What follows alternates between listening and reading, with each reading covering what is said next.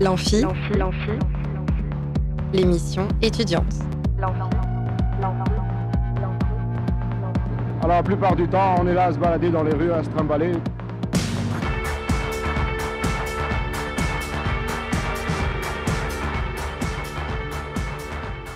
Bonjour et bienvenue dans l'Amphi, l'émission étudiante sur Radio Alpa 107.3 FM Le Mans et radioalpa.com. Aujourd'hui, c'est une émission spéciale puisque je vais en partie laisser la main aux étudiantes de la licence GDSM. Eléa Maurice, Léa Perrault et Dorian Rollo. Bonjour à vous. Bonjour. Bonjour. Voilà. Alors, dans le cadre de votre projet tutoré, vous allez interviewer euh, nos deux invités, Céleste Gatier et Catherine Gued. Gad. Ged, d'accord. Pour parler de l'événement Beautiful Ugly Sounds euh, dans le cadre de Le Mans Sonore qui a eu lieu euh, dernièrement ce mercredi 24 janvier. Bonjour à vous également. Bonjour. Bonjour. Puis je reprendrai les commandes euh, pour vous interviewer, vous, chers étudiantes de la licence GDSM, pour témoigner de votre expérience au sein de cette formation, ce qu'elle vous apporte, et faire une rétrospective de ce projet que vous menez jusqu'ici dans l'émission L'Amphi. C'est parti pour Mhm. cette interview spéciale menée par les étudiantes de la licence pro GDSM. Plus on est de fou et plus on rit. Là où ça devient grave, c'est quand on est plus on est de fou et plus on s'emmerde. Eh bien, c'est parti. Je vous laisse tout de suite la main pour commencer cette interview de Céleste Gatier et Catherine Gade. C'est parti. Eh bien, allons-y déjà. Est-ce que euh, vous pourriez vous présenter en quelques mots? Catherine Gued, je suis euh, chercheuse en philosophie, j'enseigne à l'université euh, Paris 8 euh, Vincennes-Saint-Denis et euh, bah, j'ai fait une thèse sur l'écoute du métal extrême et de la noise. Euh, et puis parallèlement, euh, j'ai aussi une pratique musicale à la fois en solo et en, en collectif euh, d'impro libre. Et voilà, parfois je développe des projets un peu à l'intersection entre les deux et c'est de, de cet ordre qu'était notre projet hier avec euh, Céleste. Bonjour, euh, je m'appelle euh, Céleste Gatier.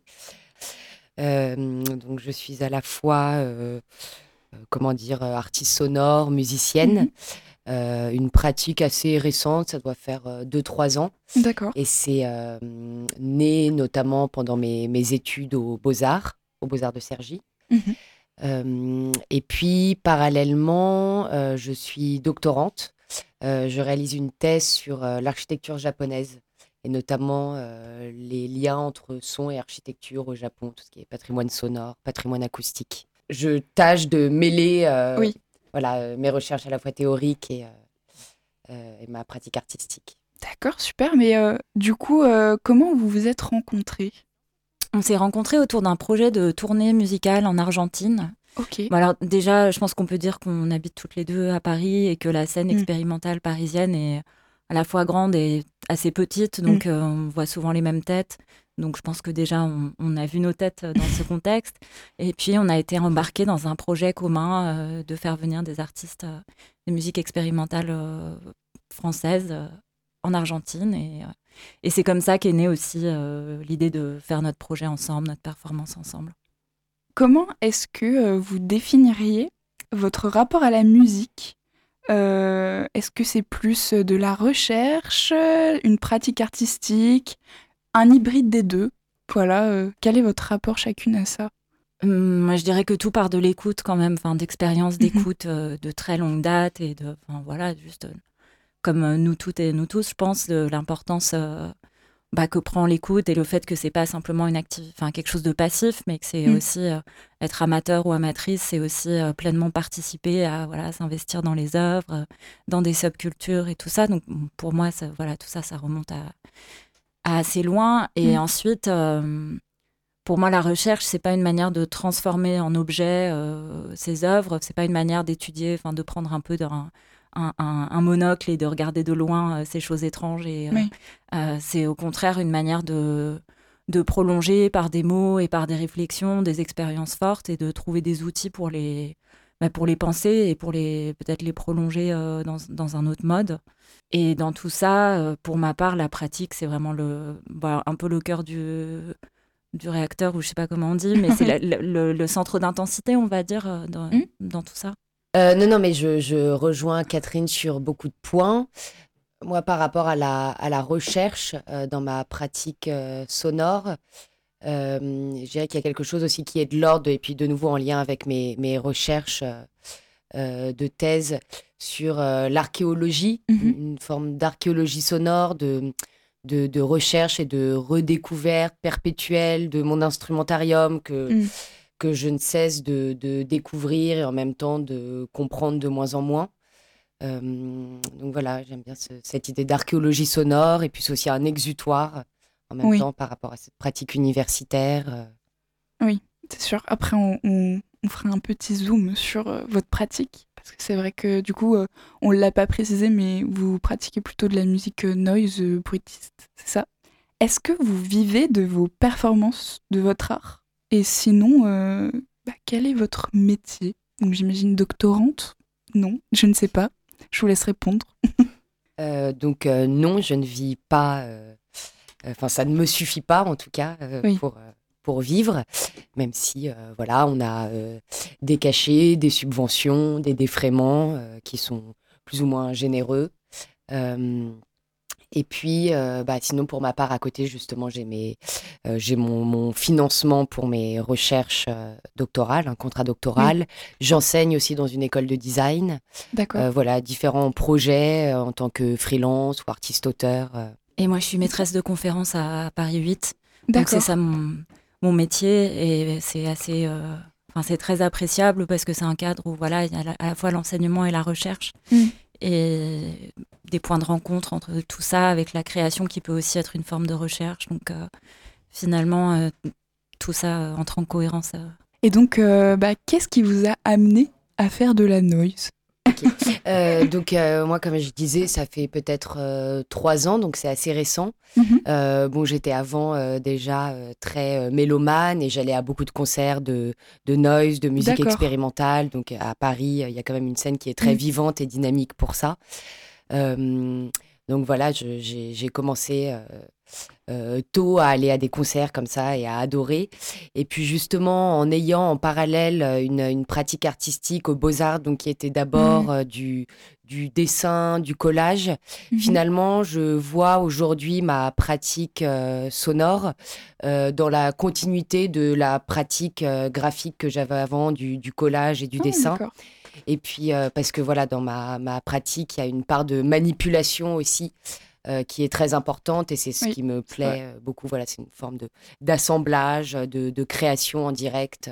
Et puis, euh, parce que dans la, la musique expérimentale, noise, il y a cette, cette ouverture. On accepte l'autodidaxie. euh, le- c'est ça vrai. qui est super appréciable et génial. Euh, on va faire tout de suite une petite pause musicale et on va écouter un extrait de Céleste Gatier, euh, Takemusu. On revient juste après pour euh, la suite de cette interview menée par les étudiantes de la licence GDSM.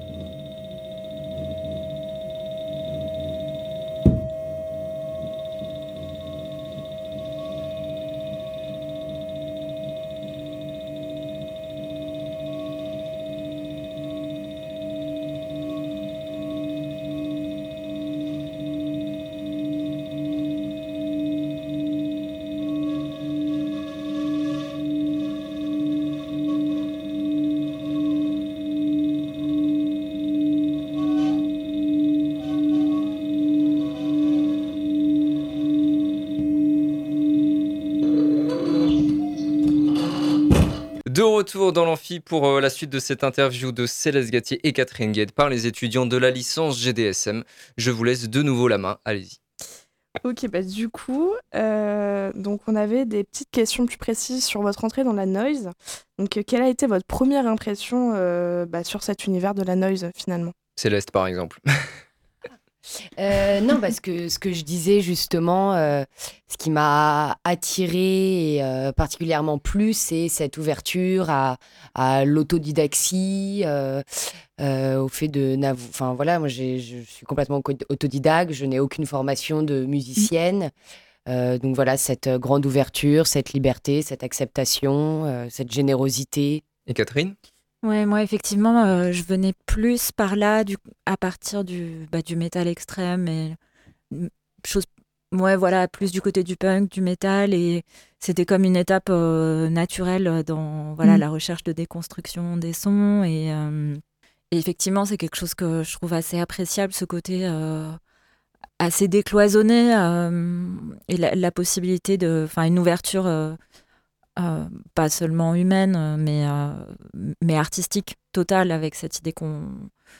Voilà, alors effectivement, il y a toujours des codes qui se reprennent, il y a toujours des habitudes, il y a des Mm. clichés, mais euh, quand même, potentiellement, tout est possible. Et ce qui intéresse, c'est justement le, le, le fait d'aller chercher plus loin et Mm. dans une quête d'inouï, et c'est très stimulant.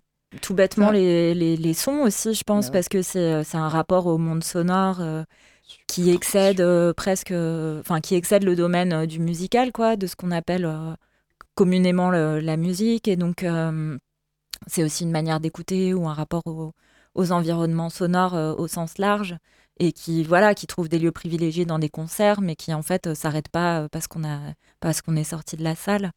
Et je pense que c'est ce qui unit beaucoup de gens dans ces scènes-là, c'est vraiment ce, goût des sons en fait et de tout ce qu'on peut faire avec. Ok, ben justement, est-ce que vous avez euh, un son préféré ou... Ça c'était ma question. du coup, je rebondis. Mais c'est dans le sens où, vu que vous faites de la noise et que vous aimez jouer avec les sons, est-ce qu'il y a un son en particulier que vous aimez? Est-ce que vous jouez avec des larcènes, avec des grésillements, avec. euh, je sais pas, et je me suis dit, euh, dans cet univers où on travaille beaucoup avec le son, est-ce qu'il y a un son en particulier? Ça peut même être, je sais pas, le son des vagues ou euh, juste le silence. Est-ce qu'il y a quelque chose qui vous attire plus? Voilà, donc une petite anecdote. euh. Moi, je sais que j'aime particulièrement, et je ne saurais pas euh, vraiment l'expliquer, mais les, les sons très aigus, D'accord. euh, les stridences, euh, voilà, qui sont euh, pour certains vraiment à la limite de l'audible et du supportable, mais euh, voilà, moi, ça me, ça me, ça m'émeut particulièrement. D'accord. Et moi, je crois que j'aime beaucoup les saturations. Mm. Et même dans le monde de, la nature, on en trouve euh, clairement les, bah, les chants de pie, euh, de jet, de corvidés qui ont une espèce de voix rauque euh, Mm. très black metal pour le coup.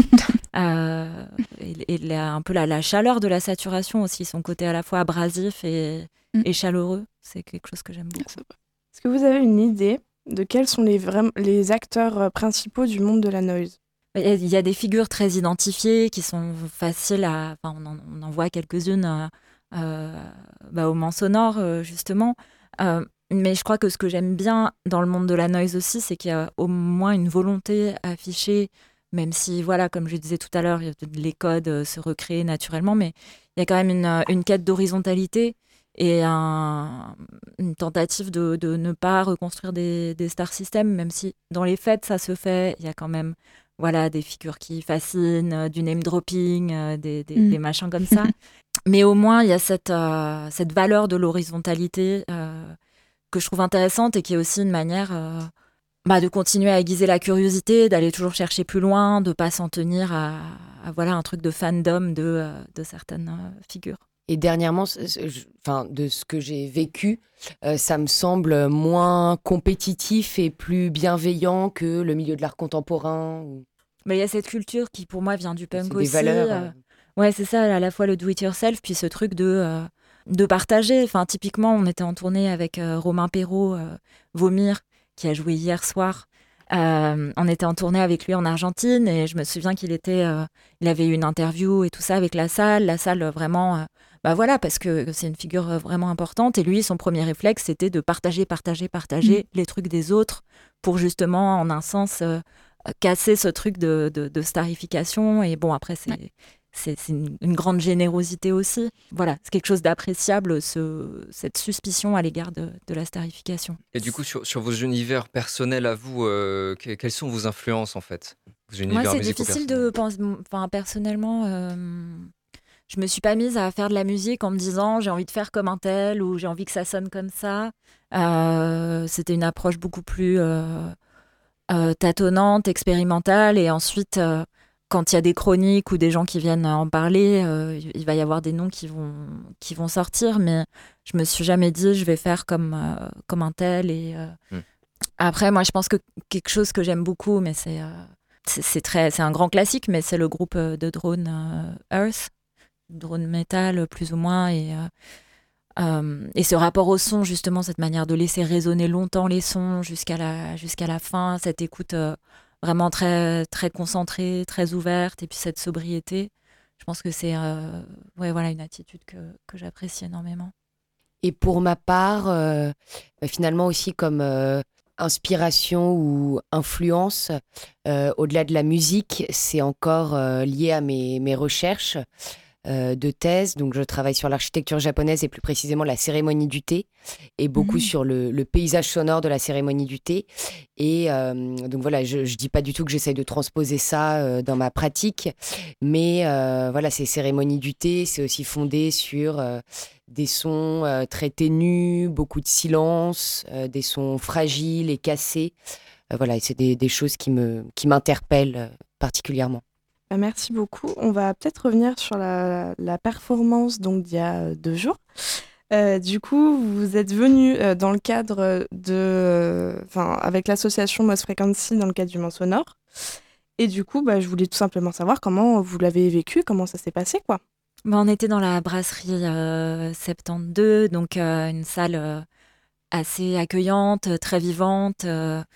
Et euh, bah, ce, ce... Catherine, n'oubliez pas de bien parler dans le micro. Ce côté euh, euh, très vivant était assez, euh, assez appréciable. On était très proche euh, du mmh. public. Et, et puis, moi, j'ai surtout beaucoup aimé bah, expérimenter à deux, en fait. Moi, c'est un format mmh. que j'avais travaillé toute seule. Et je, bah, j'ai appris beaucoup en le faisant. Donc, c'était tout le processus. Était, parce que je pense que le processus est aussi important que le, que le résultat. Et et le processus était vraiment très enrichissant. Et... Mmh, oui, on, on, a été euh, ravis de, de, cette euh, performance, euh, de, de l'accueil et toute l'organisation aussi qui était absolument euh, parfaite. Donc l'organisation par l'association euh, MOS Frequency.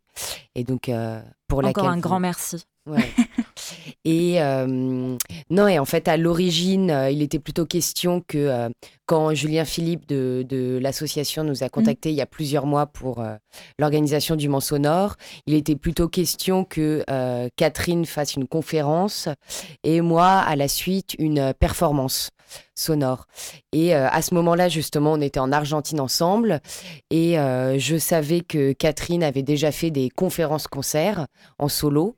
Euh, pour ma part, j'avais déjà fait aussi des conférences performances sonores et donc on a proposé à Julien, bah voilà, cette mm -hmm. hybridation qu'il a acceptée avec avec plaisir, j'ai l'impression, et on était ravis. Nous aussi. bah oui, non, c'était très très très cool. Ouais.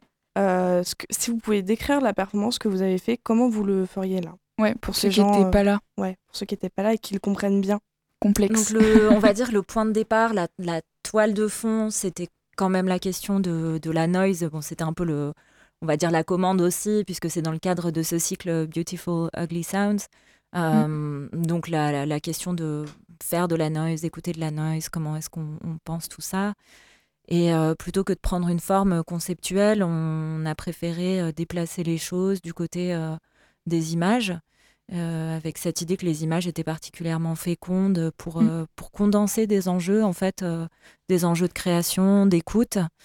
Et, et, on est parti sur des questions d'immersion, de voilà sur tout, tous les sur cette espèce de continuum euh, entre ondes euh, ondes mmh. courant électrique euh, ondes marines ondes sonores mmh. comment est-ce que un vocabulaire commun permet de, de qualifier ces trois ces trois phénomènes hein, le son l'électricité et puis la mer et la mer pour ces questions d'expérience de, de l'immersion et Ensuite, bah, on a mêlé plusieurs registres un peu autour de tout ça. On a, on a joué, on a eu un registre plus théorique, mm. des registres plus scientifiques, et puis poétiques parfois, des moments de lecture.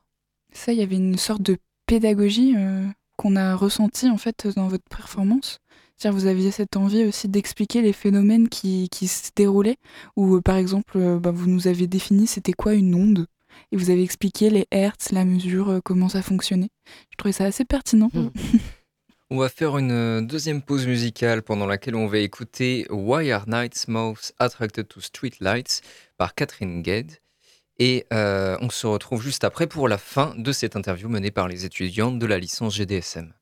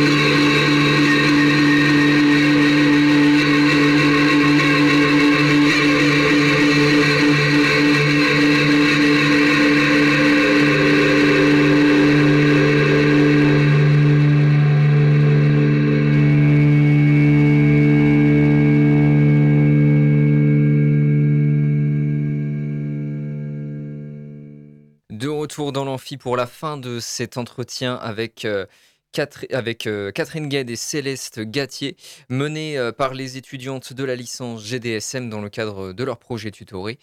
Eh bien, on, enchaîne tout de suite sur la fin de cet entretien. C'est parti. Oui, alors comment vous pouvez nous dire comment vous imaginez la suite dans ce milieu?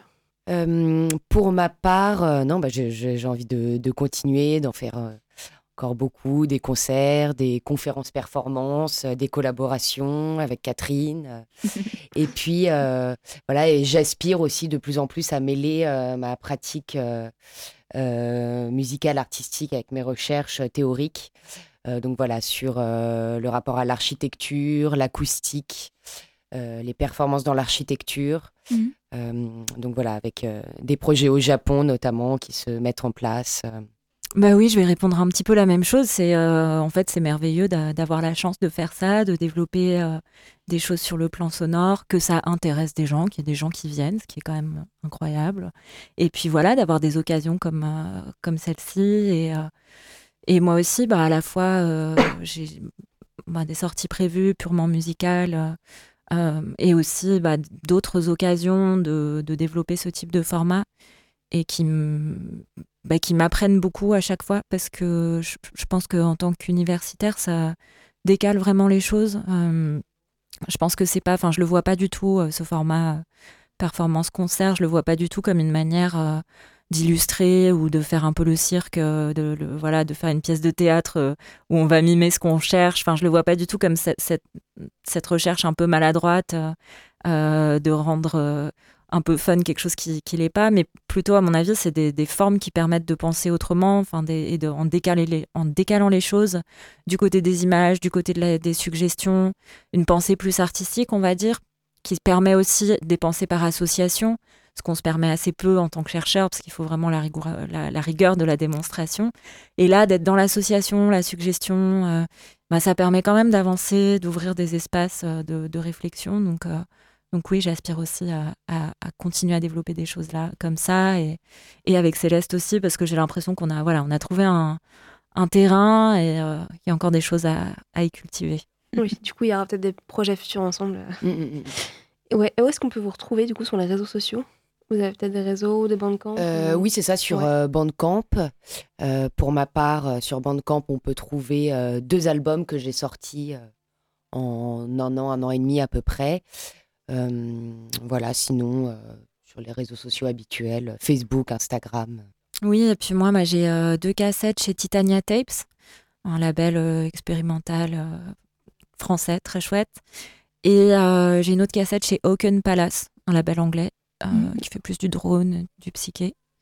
Donc tout ça est sur Bandcamp, accessible, Je sais aussi que tu as, des, t'as des ouvrages aussi sur, écrits sur la noise, peut-être Catherine? Oui, euh, j'ai coécrit avec Pauline Nadrini, qui est aussi chercheuse et aussi musicienne, un livre qui s'appelle The Most Beautiful Ugly Sound in the World à l'écoute de la noise. Donc en un sens, bah, merci euh, Pauline parce que c'est elle qui avait suggéré ce, ce titre pour le livre. C'est une référence à Ikeda. Et donc bon, voilà, c'est c'est amusant de voir les, les expressions qui voyagent comme ça jusqu'à donner leur nom à, à un cycle. Et voilà, j'ai aussi travaillé un peu sur euh, le punk et sur le métal extrême. Est-ce que vous avez des prochaines dates prévues, prochains, prochains événements? Alors moi, je joue le 3 février à Paris. euh, et puis euh, en mars, je jouerai à Toulouse dans le cadre d'un festival de poésie qui s'appelle Les Buissonnantes. Euh, pour ma part, en mars, euh, je vais jouer euh, dans le cadre du festival Sonic Protest, euh, qui est un festival assez réputé euh, de musique expérimentale. Voilà, donc une date à Paris, une à Bourgogne et une à Metz, donc les trois dans le cadre du festival Sonic Protest. Oh Metz, c'est chez moi. À Metz, je vais jouer au Trinitaire. Oh, Mm. c'est super chouette. Ça sera une super soirée avec aussi euh, Dust Breeders plus Junko, donc Junko qui est une crieuse de la Japan Noise, Ok, et euh, Urge, un groupe de noise aussi. euh, d'accord. Voilà. Eh ben, je passerai. avec plaisir, c'est le 28 mars, je crois. Ça marche, c'est noté. Bah, Merci beaucoup à vous en tout cas. Merci à vous. Bah, merci, merci infiniment. Oui, merci. Plaisir. Quel conseil pouvez-vous donner à quelqu'un qui souhaite euh, se lancer dans la noise? Bah, je me sens pas donneuse de conseils, mais parce que au contraire, je pense que c'est aussi un milieu de la où chacun trouve ses solutions, se débrouille et qu'il n'y a pas Mhm. de recette. J'aurais tendance à dire. Euh, Peut-être le seul conseil, c'est de vraiment faire son truc, quoi, de pas, au contraire, de pas être dans une recherche de de, de, de plaire ou de flatter Ouais. ou de compromis, parce que justement, je pense que l'authenticité assez euh, fait partie. c'est- Il y a une esthétique de l'authenticité dans la noise et euh, ouais, voilà, j'irais juste de, de creuser son, son sillon. euh. Eh bien, je vous remercie. C'est la fin de cette interview. Merci Céleste Gatier et Catherine euh, pour être venus dans les studios de Radio Alpa, accompagnés donc des étudiantes de la licence GDSM qui vont subir à présent mon interview. Alors tout de suite, je vais lancer une petite virgule. Vous êtes toujours dans l'amphi et je reprends la main après l'interview de Céleste Gatier et Catherine Guen, que je remercie encore, par Eléa Maurice, Léa Perrault et Dorian Rollo, étudiantes en licence GDSM, qui vont à présent nous faire un retour d'expérience de ce projet qu'elles ont mené jusqu'à cette interview dans l'amphi. Alors déjà, est-ce que vous pourriez nous rappeler ce que c'est que la licence GDSM en premier lieu? Alors, eh bien, euh, la licence GDSM, c'est la licence gestion et développement des structures musicales qui a au Mans. C'est une licence professionnelle. Donc, on a euh, six mois de cours euh, théoriques et pratiques pour certains sur bah, tout l'univers de la musique. En fait, on va avoir des cours plus sur la technique, plus sur l'administration. en fait, c'est très varié, c'est très large et c'est super. On a aussi des cours euh, sur l'édition phonographique. On a beaucoup d'intervenants professionnels en fait qui nous font les cours. Mm. C'est même principalement des intervenants professionnels qui viennent nous faire cours. Donc euh, des bookers, tourneurs, euh, chargés de production, chargés de communication. Enfin voilà, un Ouais, voilà, vraiment tous les métiers de, du secteur. Mm. Et après, ben, on enchaîne avec 3 à 6 mois de stage du coup dans ces structures. Et donc, euh, dans le cadre des cours, on a aussi un projet tutoré Mm. qui s'ajoute. Donc euh, voilà, nous sommes là pour ça. Euh, nous, on a été du coup. le, le but du projet tutoré, c'est de mettre un peu en pratique tout ce qu'on a appris et surtout de travailler en groupe. Si j'ai bien compris le principe du projet, je, je sais que le responsable de la licence va sûrement écouter ce qui se passe ici, donc voilà. Mais du coup, c'est vraiment de participer un projet, euh, de le mener à bien et euh, d'être euh, critique sur ce qui est, sur ce qui ce que ça a donné. Donc nous avec on s'est associé avec Moss Frequency qui eux avaient déjà un projet Alors qu'est-ce que c'est l'association Moss Frequency? Eh bien, je vais laisser Dorian répondre. Frequency, c'est une association qui, or- qui organise des concerts euh, sur le Mans, du coup, euh, dans plein de styles différents. Ça peut être du métal, euh, du black metal, euh, du drone, plein de choses, de la noise. Et euh, du coup, dans le cadre du Mans Sonore, ils organisaient ce concert performance de Céleste Gatier et Catherine Gued, et aussi le, le concert de Sister Yodine et de la performance de Vomir et de Evil Moisture. Et donc cette interview que vous avez menée aujourd'hui dans l'amphi, c'était votre projet tutoré, c'est ça? Euh, ça faisait partie Ça du projet partie. tutoré. Ça fait oui. C'est-à-dire que dans le projet tutoré, en fait, euh, Moss Frequency, ils ont fait appel euh, aux études, enfin, euh, à la licence, et ils ont Mhm. dit il nous faudrait trois étudiantes, trois étudiants et étudiantes, euh, pour nous filer un coup de main, parce qu'en com, euh, c'est compliqué. Donc, on, on- avec les cours qu'on avait reçus et puis euh, notre expérience euh, personnelle à chacune, euh, ben, on leur a filé un coup de main. On a pris en fait. Euh, possession de leur compte Instagram et Facebook. On a, on a géré tous les posts sur euh, le sujet. Et euh, on les a un peu aidés aussi du côté administration, plus de la prod. C'est-à-dire que euh, on a fait les feuilles de route des artistes, on a pris contact avec eux aussi pour qu'ils nous transmettent des visuels, etc. Voilà, on leur a filé un petit coup de main et c'est tout ça notre projet tutoriel. D'accord, donc c'est chargé de communication de Moss Frequency, quoi. euh, C'est un peu ça. c'est un peu ça, ouais. Et d'ailleurs, Et dans- Très dans- belle feuille de route, hein, on les a quand même admirées Ah. longuement hier parce que c'est rare d'avoir des feuilles de route aussi C'est vrai, ah soignées. bah, donc, euh, ça me fait très plaisir. pas à les encadrer, bien sûr. Et, et d'ailleurs, dans, dans projet tutoré, il y a, y a tutoré, donc euh, Oui. vous, vous avez un tuteur, quelque chose Oui, bien sûr. Bah, on a Nicolas Bongrand, du coup, qui est Mm. le responsable de la licence professionnelle, qui nous a accompagnés, euh, qui a vraiment fait un suivi, euh, parce que derrière, il fallait qu'on s'organise. Donc, on avait un planning à effectuer, avec un plan de communication, euh, pour vraiment faire les choses de manière professionnelle, et on a été accompagnés. Et alors, pourquoi avoir conçu ce, ce projet d'interview là? Euh, bah, parce que je pense que c'est intéressant de faire découvrir euh, la noise. Ouais, Euh. Enfin, c'est un, c'est vraiment, bah nous on l'a découvert à travers ce projet. Ouais. Et c'est pour ça que euh, on s'est dit, ben autant le, enfin le faire découvrir à d'autres aussi. Et puis, euh, bah, c'était l'occasion de, ouais, de, d'av- de, de tester l'expérience radio, Mm.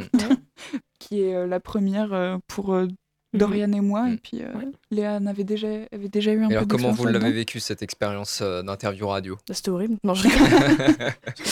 Euh, ça va, c'est pas évident. Je pense que euh, les auditeurs ils l'ont ressenti. euh, des fois, on- dans les questions, c'est un peu. on a, bah, par exemple, elle a reposé une question. En fait, elles avaient déjà répondu. euh, c'est vraiment un peu une gymnastique euh, cérébrale pour faire attention. Euh, Pour ben, pouvoir écouter et en même temps regarder ses feuilles pour voir quelle Ouais, question on va poser ouais, à la fin de la ça. réponse. ça c'est pas forcément évident, mais euh, je pense que ça se travaille. Alors, est-ce que vous avez rencontré d'autres difficultés, hum, pas forcément au sein même de, de l'expérience de l'interview, mais pour sa préparation, on va dire? Peut-être au niveau des répétitions des questions. Ouais. ouais. Mm. Ou d'autres difficultés dans le cadre de votre projet tutoré euh, plus largement d'ailleurs? Non, moi je trouve pas. Je pense que la première difficulté, c'est quand euh, on nous a parlé du projet et qu'en fait, euh, Ouais. c'était. euh, On n'était pas du milieu quand on connaissait pas. voilà, c'était très, c'était très, enfin, ça nous était totalement étranger. En fait, Euh, on a découvert totalement un milieu et on- il a fallu qu'on se l'approprie d'une Ouais. certaine manière pour pouvoir euh, bah, en parler un peu plus légitimement. Ouais, puis qu'on euh, comprenne ouais. vraiment de quoi on parle en Mm. fait. Parce que c'est dur de Mm. mettre des mots sur quelque chose bah, dont on sait même pas de quoi on parle. Quoi. Ouais, c'est ça. Et alors qu'est-ce qu'elle vous apporte finalement cette licence? Oh. Elle apporte beaucoup de choses. Ah ouais, vraiment. Bah, en fait, elle apporte vraiment les outils pour pouvoir après euh, s'insérer dans le milieu professionnel euh, avec euh, toutes les bases. Mm. Parce que euh, c'est vrai qu'on on a beaucoup, beaucoup de- d'informations. Parce Ouais. que euh, vraiment, on va dans. euh, on va, comment dire. euh, vraiment dans le détail de chaque chose. euh, à chaque fois, des politiques culturelles, etc. Enfin, vraiment, on va sur des trucs très précis. Je parle de politique culturelle parce que c'était notre cours de ce matin. Mais. euh, mais c'est vrai qu'on va, on va beaucoup dans les détails et on a beaucoup d'informations, donc on sait qu'on retiendra peut-être pas tout dans, en intégralité, mais en tout cas, on va avoir de très bonnes bases et Mm. après, euh, on pourra arriver euh, dans le secteur euh, Ouais, plus sereinement. quoi. plus ouais. sereinement, puis euh, ouais, ouais, euh, au courant, au fait, en Mm. fait, de qu'est-ce qui se passe en ce moment dans le secteur. Alors vous allez effectuer un stage très prochainement, vous l'avez mentionné. Est-ce que vous avez une idée de dans quoi vous allez le faire ce stage? Alors, pour l'instant, je suis la seule à avoir officiellement un stage. D'accord. C'est-à-dire qu'avec la licence, on est allé euh, au Mama Festival. Donc c'est une convention à Paris, euh, c'est un- un- une sorte de salon euh, professionnel qui a lieu euh, une fois par an, au mois Mhm. d'octobre euh, tous les ans. Il y a d'ailleurs euh, déjà celui d'octobre 2024 qui a été annoncé. Et donc euh, on a été au Mama et on a été au BIS euh, plus récemment, euh, au BIS de Nantes qui... Ça, c'est tous les deux ans. Et donc, au Mama, euh, ben, c'est l'occasion de faire des rencontres professionnelles. C'est un peu moins évident qu'au BIS, mais euh, par euh, total hasard, lors d'une conférence, je suis tombée sur la chargée de production des Francopholies d'Esch-sur-Alzette au Luxembourg. Ok. Donc c'est les dernières nées, c'est les dernières francopholies. Et euh, quand je me suis présentée, parce que je venais aussi en recherche de stage évidemment, euh, elle m'a dit ah bah ça tombe très bien, on est actuellement en train de chercher euh, une assistante de production. Oh. L'annonce vient d'être publiée, donc euh, postule. Je lui ai donné directement mon CV, ma carte euh, de visite avec mes coordonnées. Et puis une semaine après, j'ai eu un entretien. Elle m'a dit réponse sous deux à trois semaines. Puis en fait, j'ai eu la réponse. euh, Enfin, elle m'a répondu. euh, elle m'a dit ah, en fait demain entretien avec le directeur. Et puis le Mm. lendemain, euh, elle m'a appelé, elle me disait bah, on te prend. Donc Bah, super. voilà. Bon, alors vous, vous autres du coup, même si vous n'avez pas encore de stage, est-ce qu'il y a un domaine dans lequel vous cherchez plus que dans les autres quoi? Alors moi j'avais un stage, j'avais été prise à un stage euh, dans une association qui s'appelle La Grande Boutique en Bretagne, euh, en production administration. Mais j'ai dit non parce que je suis sur une autre piste de stage à Rennes en- dans une boîte de booking qui est en très bonne voie. Donc, euh, Une voilà. boîte de? Booking euh, pour organiser des tournées et tout ça. D'accord. Et c'est ce que je préfère, c'est ce que je veux faire à la base. Donc euh, c'est pour ça que j'ai préféré dire non à l'autre stage. Ok, ça marche. Et moi, du coup, je suis plus branchée côté production. Voilà. Donc, bah, je sais pas trop quoi dire. euh. Donne ton mail. Voilà, bah, je donne mon mail, mes coordonnées. euh, si vous voulez me faire un virement, aucun rapport, mais N'importe bah, quoi. voilà. Donc, Bah alors, moi, je coup- cherche. Du coup, comment est-ce que vous envisagez votre avenir après la licence? Est-ce que vous avez des idées déjà? Ben, on nous a beaucoup conseillé euh, de pas trop attendre après la licence parce que justement c'est un peu une licence où on nous donne toutes les clés en main. Hmm. Donc euh, après il y a toujours possibilité de poursuivre avec un master, mais on nous a dit qu'on était prête en fait euh, Ouais. euh, à entrer dans le milieu professionnel. Donc je Mm. pense que toutes les trois on espère euh, trouver rapidement euh, Un boulot. euh, un boulot, ouais. C'est bizarre de dire ça. hein. Voilà. Faut manger. C'est ça. Donc euh, pour ma part, j'espère euh, trouver une place de chargée de production quelque part, ou du moins assistante de production. On verra, euh, on verra ce que, ce que- les places qui seront disponibles hein, à ce moment-là. hein. Bah, moi, c'est assez, enfin, c'est la même chose qu'Eléa finalement. J'aimerais bien devenir chargée de production dans une salle, une SMAC. Ok. Appelez-moi s'il vous plaît. Bon courage. Et moi je vais rester dans le milieu du live, je pense, euh, plutôt Ok. euh, en, étant, en tant que bouqueuse. Ça marche. Eh bien, merci beaucoup, Eléa Maurice, Léa Perrault et Dorian Rollo de la licence GDSM. Et euh, félicitations pour l'interview que vous Eh avez ben, menée. Eh ben, merci et merci à Radio Alpa de nous avoir accueillis. Eh ben, Et c'était un merci plaisir. Charlie, ça fait plaisir. Oui, merci Charlie. On va faire une petite pause à présent pendant laquelle on va écouter euh, Post Post de Psychotic Monks. Et tout de suite après, on se retrouve pour les chroniques étudiantes.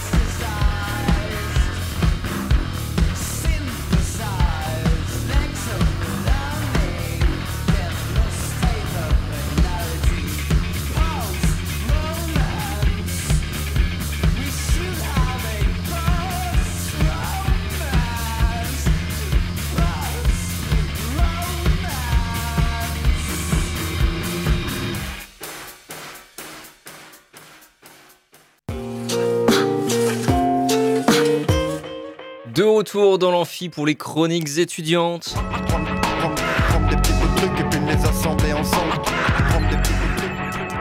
Et on est avec Marie. Salut Marie. Salut Charlie. Alors de quoi tu nous parles aujourd'hui? Alors aujourd'hui, euh, je vais vous parler d'une euh, artiste euh, qui s'appelle Shadé. Ok. Euh, puis bah voilà, je vais la présenter. Et bah c'est parti.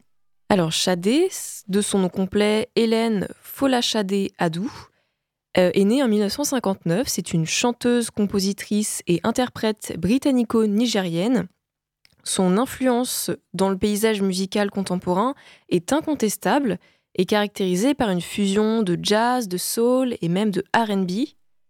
Après avoir étudié la peinture et la mode, Shadé euh, démarre sa carrière en tant que choriste, mais elle ne souhaite pas pour autant y faire carrière. Elle est là au départ pour aider euh, ses amis dans un groupe.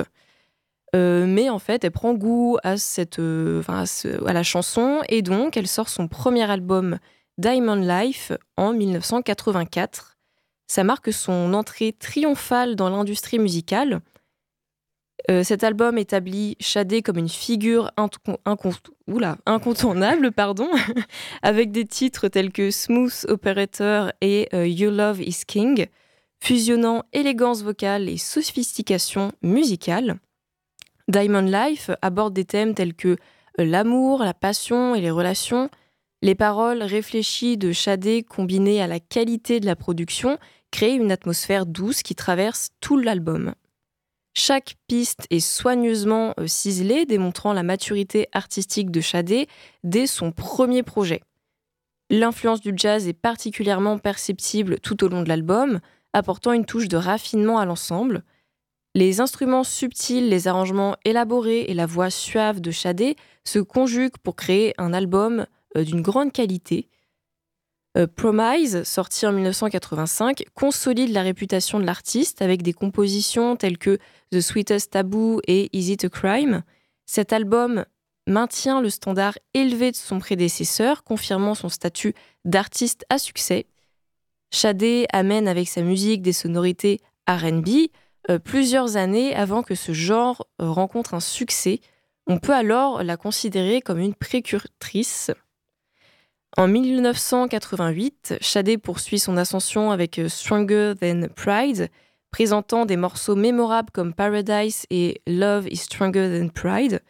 Cet album consolide son style tout en explorant des nuances artistiques nouvelles. Et en 1992, elle sort Love Deluxe, représentant un tournant euh, dans sa carrière.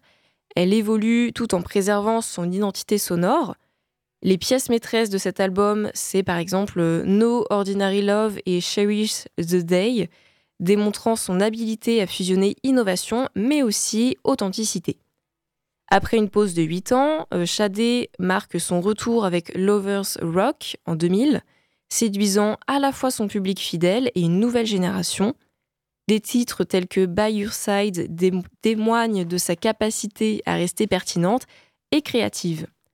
Son dernier album studio, Soldier of Love, sorti en 2010, couronne sa carrière en remportant le Grammy Award du meilleur album RB, avec des compositions telles que euh, Soldier of Love et euh, The Moon and the Sky. Shadé prouve qu'elle peut innover tout en restant fidèle à son essence artistique. Pour finir, la discographie de Shadé démontre la capacité de cet artiste qui a su évoluer avec grâce. De Diamond Life à Soldier of Love, chaque album témoigne de son engagement envers euh, l'excellence artistique et de sa capacité à captiver les auditeurs. Son héritage perdure, faisant de Shadé une icône intemporelle de la musique contemporaine et surtout RB. Eh ben merci beaucoup Marie. Merci Charlie. On va illustrer tout de suite ta chronique avec euh, Shadé, Is It a Crime?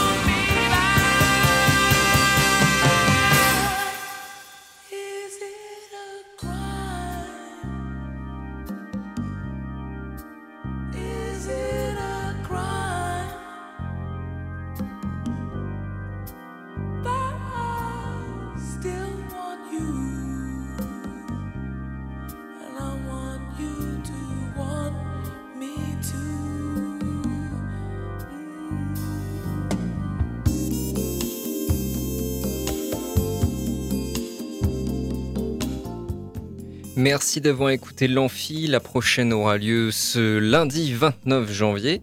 Et euh, nous parlerons de, hum, des représentations du club d'impro et du club d'éloquence euh, de la comédie au Mans, au National. Et nous recevrons aussi euh, l'association Publiquement, qui est une association d'étudiants de droit public. À bientôt dans l'Amphi.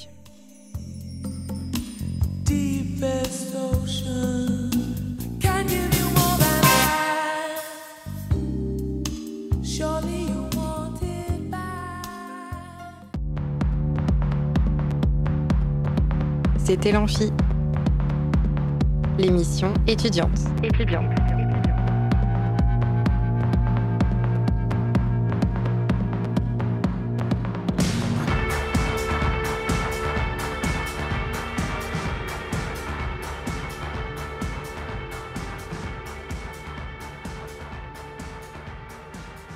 Radio Alpa, l'alternative.